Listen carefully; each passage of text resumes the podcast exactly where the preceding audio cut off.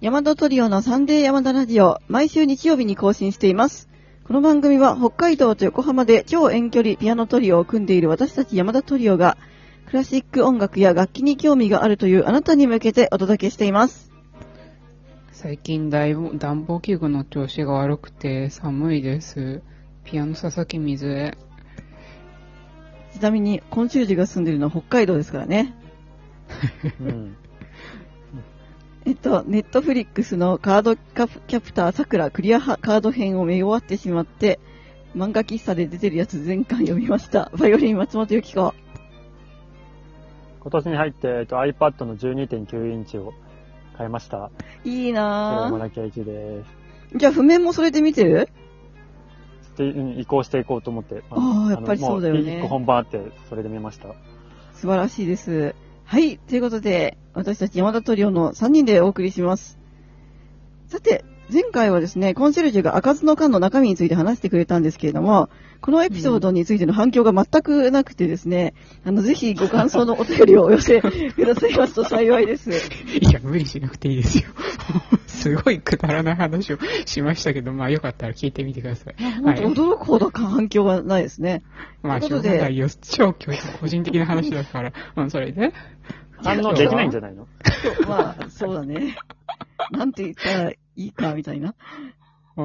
まあ、それで。で今日は。ね、全然違う話題なんですけれども、バイオリンを始めるにあたって必要なもの、ということで、お送りしていきたいと思います。じゃあまずですね、二人にうん。質問なんですけど、うん。何がいると思いますかバイオリン。 まあ、当然だけど。バイオリン。バイオリン。本体、弓でしょ弓、あと、うんあみずえちゃんが詰まったら僕がいいい弦ああ、そビールこに行った。ああ、まあ、いい火ね弦。なんか、あれダメ。あった方がいいねなんか私、小さい頃買最っ初いらないた記憶があるけど。けどまあ本当あった方がいいね私割とさ、すぐ切っちゃったからさ。ううんん。切切っちゃう人多いね、最初。うん。あと、あの、なんだっけ、あれ。チューナー、チューナー。チチューュナーー。ナー。チューナー。あの、あー音程やるやつ。うん。あとは、そんなもん、楽な譜んとかか優先順位がなんかちょっと教材違う気がするけどね。 あ、そまあうなんだ弦とチューナーは最初なくてもいいですよ。なんなら。うん。松屋にないと音出ないよ。そう、松ヤニですあーね。松屋にね。うん。あとはあと、片当ても必要なんじゃないそうですよ。あー山田よくわかって片ま手すねよ。さすがバイオリンじゃないのにね。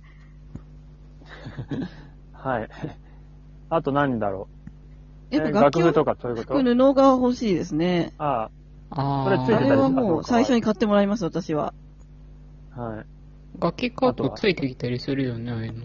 ついてくると。場合もあ。る。うん、あそそううだなのね。来ない場合だもかあらる多分、コンシェルジュはね、多分セットで、かこのイメージあー楽器と弓とケースと布と片当てと松ヤニはもうついてくるだろうみたいな、多分感覚なだんでってすけど。私さ、あの、セットでさ、全部セットで、なんか1万だか2万だか、そのぐらいのさ、バイオリン使ってましたから。 みんなついてたと思う。それ、まあ、そう普通は違うのついてくるよねね。そういうのはねんひ私の例はひどいやつだけど。うん、それ で、あんまりいい 例うん、参考にしない方がいいです、私のはね。まあでもセット、あの、あるんですけどね、そういう、いわゆるアウトフィットっていうか、ね、あるんですけど、まあ、それも先生とよく相談した上で買った方がいいですね。あとは、あの、教本と、うんあの、まずね、三人、あ二人は鈴木の先生だから、鈴木の教科書を使うと思うんですけど、教本買ってもらいますよね。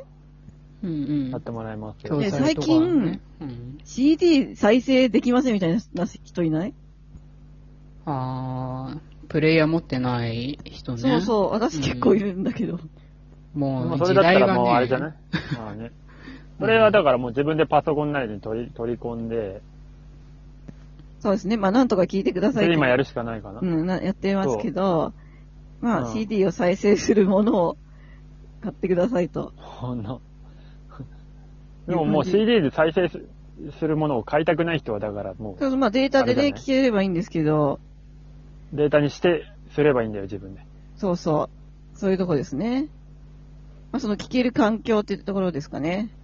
あとうは、ん私は譜面台も、まあ、最初使わないんだけど、まあ、買ってもらうかな。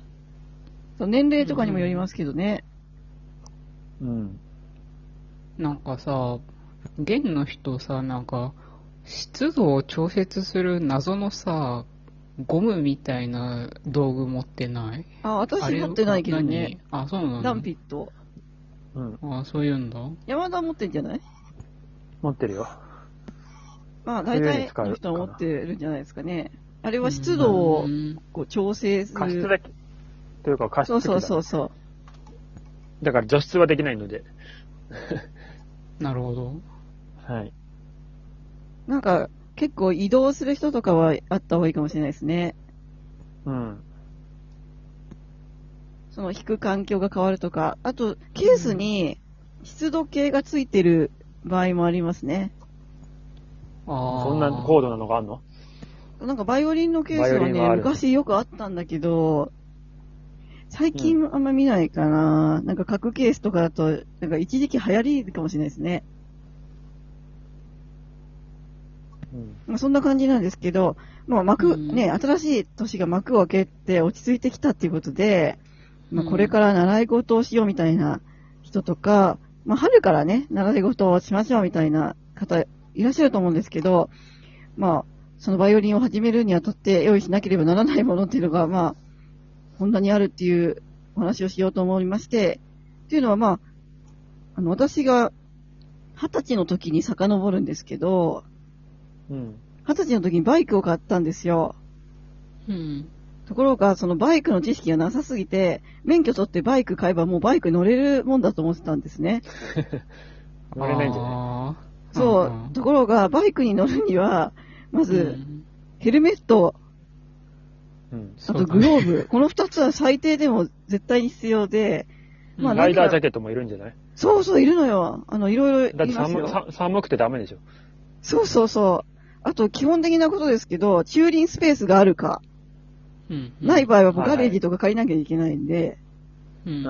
あとは靴ですね。マニュアルのバイクのうん場合は、左足でギアを変えるので、こう、うん靴の甲の部分が丈夫になってたりとか、なんか革が2枚張ってあるとか、あとなんかソールの部分が斜めになってるみたいな、そういうライディングシューズっていうのがあって、靴のスニーカーとかだと乗れないんですかあ、そした乗られ、乗れますけど、うん危ないです。なるほど。なんかバイク用の靴っていうのがやっぱ必要なんですよ。まあ、持ってない場合は安全靴っていうのが売ってるから安全靴で代用できるんですけど、その場合も足首まであるハイカットじゃないとちょっと危ないですかね。うん。あとはなんかバイクのカバーとか、いろいろいりますよね。ライダー、そう、さっき出たライダースジャケット、あと革パン、プロテクター、まあ、その他にもライディングウェア、レインウェアとかね、いろいろ、まあ、欲しくなってくるんですけれども、なんかこんな感じでバイクに乗るっていうだけでもいろいろ揃えなきゃいけないんだってその時思ったんですよ。うん。結構だからバイオリンやろうって思って、まあとりあえずバイオリン買えば、なんとかなるだろうみたいな方がうんいるんじゃないかなと思って今日こういうお話をしました。どうねえ、うんまあ、そういう人もいるでしょうね。私のまあバイクみたいに。はういん。わわかんないけど最ね低限、最低限楽器と弓と松屋にあれば音は出るから ね。そうだね。先生だから教本とかっていうのは、うん。教本、教本もあれでだよね。あの、習うとこによってほら、何使うかも違うし。そうそう。うんエチュードやるんだったらたくさん買わなきゃいけないし。そう私うん自分でプリント作って、大人のビオラの人ですけどね、うん教科書買ってもらわなかったんで、まあそういう場合もあるし、まあいろいろやりようはありますけどもね。うん。はい、じゃあそんな感じでね、バイオリンについては終わりますけれども、あの、この楽器をね、あうん楽器じゃない、楽器とかそういう付属品とかを、よりももっと大事なものがね、バイオリンを始めるにあたって必要だと思うんですけど、バイオリンじゃなくても、それが心構えだと思うんですよね。うん。なので、まあ今度、ね、次回からはその心構えについて二人にいうのを詳しくお話ししてもらおうと思い ます。ということえで、ーえー、ラジオトーク公式アプリからお聞きくださってギフトをお送りくださったリスナーさんにお礼を申し上げたいと思います。セリシャス様、ボスデン様、モグチャロウ様、ありがとうございます。ありがとうございまあす。りがとうございます。えー、アプリからお聞きくださっている方はぜひ画面の下の方にあるハートと笑顔とネギをファイナルファイトで鍛えた連打で、あのぜひたくさん連打してください。それでは、あなたに素敵な音楽との出会いがありますように、また来週お会いしましょう。ありがとうございました。ありがとうございました。ありがとうございました。